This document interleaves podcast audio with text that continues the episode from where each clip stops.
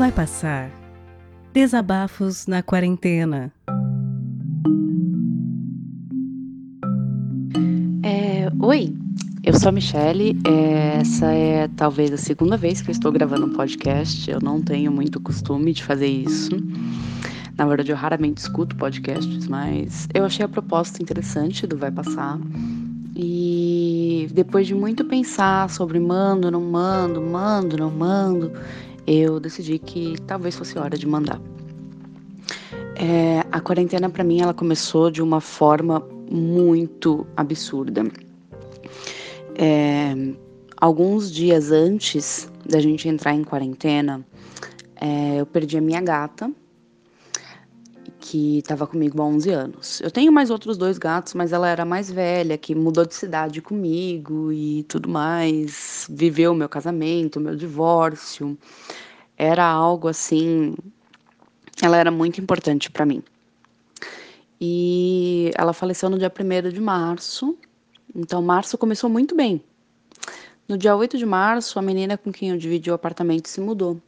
Então eu estava sozinha.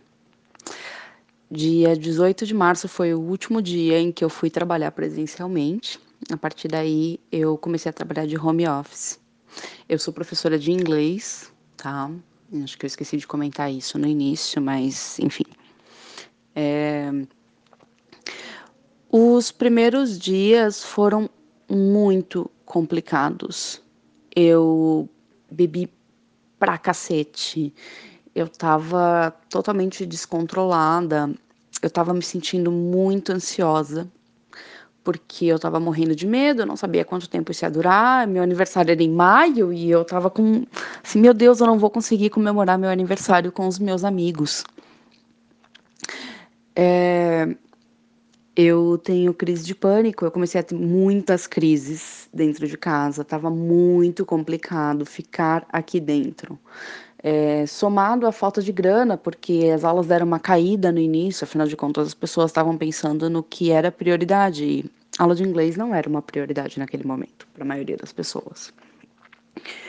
Então, meu salário teve uma queda muito grande e isso também me afetou demais, porque eu ficava pensando, gente, como é que eu vou pagar minhas contas?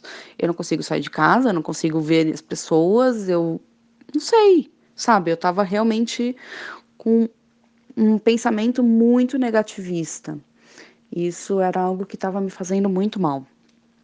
É, alguns amigos daqui do bairro começaram a montar encontros virtuais. A gente entrava numa sala de Zoom e ficava batendo papo a noite inteira. Nossa, virei à noite algumas vezes, tomando uma cerveja, fumando um cigarro, dando uma risada com eles. E isso foi algo muito positivo. Foi uma coisa que me ajudou muito.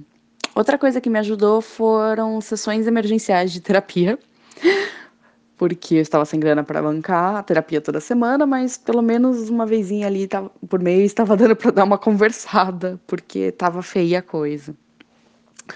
E aí, no meio disso tudo, eu acabei conhecendo uma pessoa pela internet e eu me apaixonei. E foi um mês conversando todo dia, o dia inteiro e sim, os dois loucos, apaixonados. E a coisa começou a ficar complicada, porque como é que a gente vai conversar eternamente com alguém sem saber quando a gente vai conhecer essa pessoa, né? Eu já estava há mais de dois meses dentro de casa e as crises aumentando. E uma bela, um belo dia eu tive uma crise muito forte e eu pedi para ele vir para cá, porque eu não estava mais aguentando. Eu precisava ver alguém, eu precisava de um abraço, eu precisava de um toque humano. E assim, ao mesmo tempo que é complicado falar, olha, eu furei a quarentena em maio. Por outro lado, eu acho que todo mundo consegue compreender que eu cheguei no meu limite, eu estava num ponto que eu olhava para a caixa de remédio, eu via assim as, as facas com dois ó, tipo, olhava duas vezes. Então, eu tava com medo do que eu ia acabar fazendo. E ele veio e a gente se conheceu e foi incrível e foi a primeira vez que eu tive uma sensação de normalidade dentro da quarentena.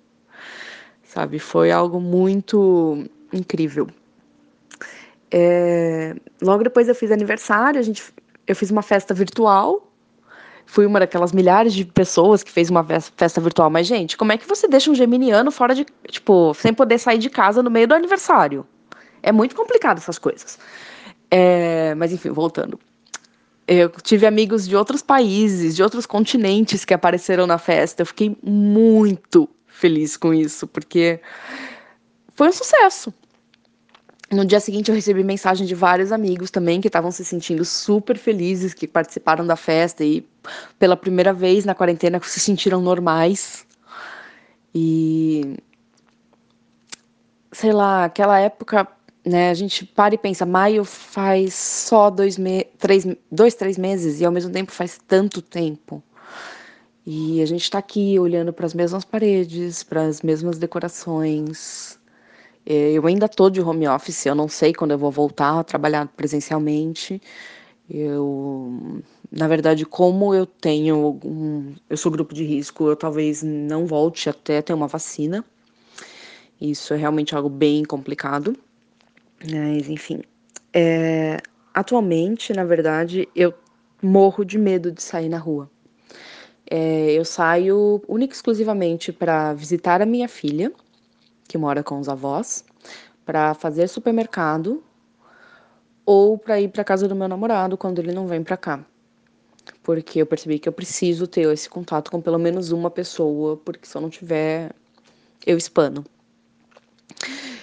Eu tô com muito, muito medo de sair. Cada vez que eu vejo notícia na TV de os mercados, tipo, os mercados, os bares estão reabrindo, os restaurantes estão reabrindo, a academia está reabrindo, eu fico pensando, por quê?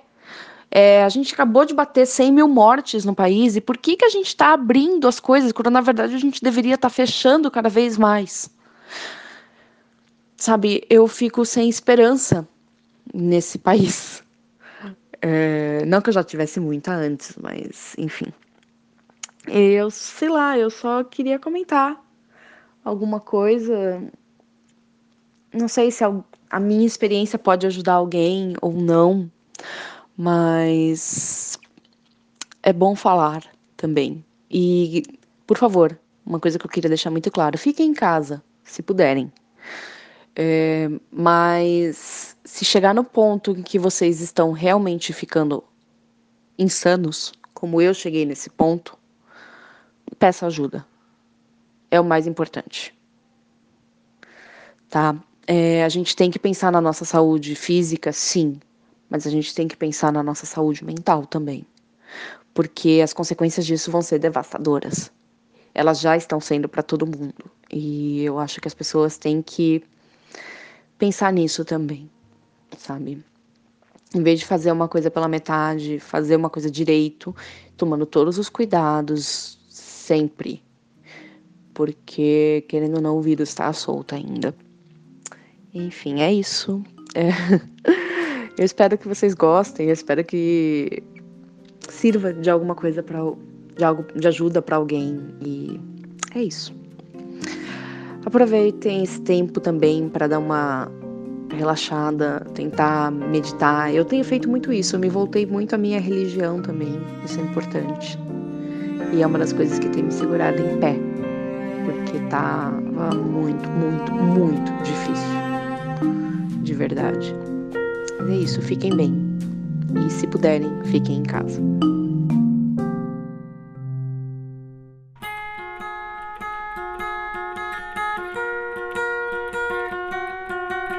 Vai Passar Desabafos na Quarentena é um podcast colaborativo. O que quer dizer que você pode participar também. Se você tem um microfone legal, se você tem algo a dizer, entre em contato através do e-mail vaipassarpodcast@gmail.com. O que eu vou te pedir é que o conteúdo tenha cerca de 10, no máximo 15 minutos de duração e que seja enviado já editado.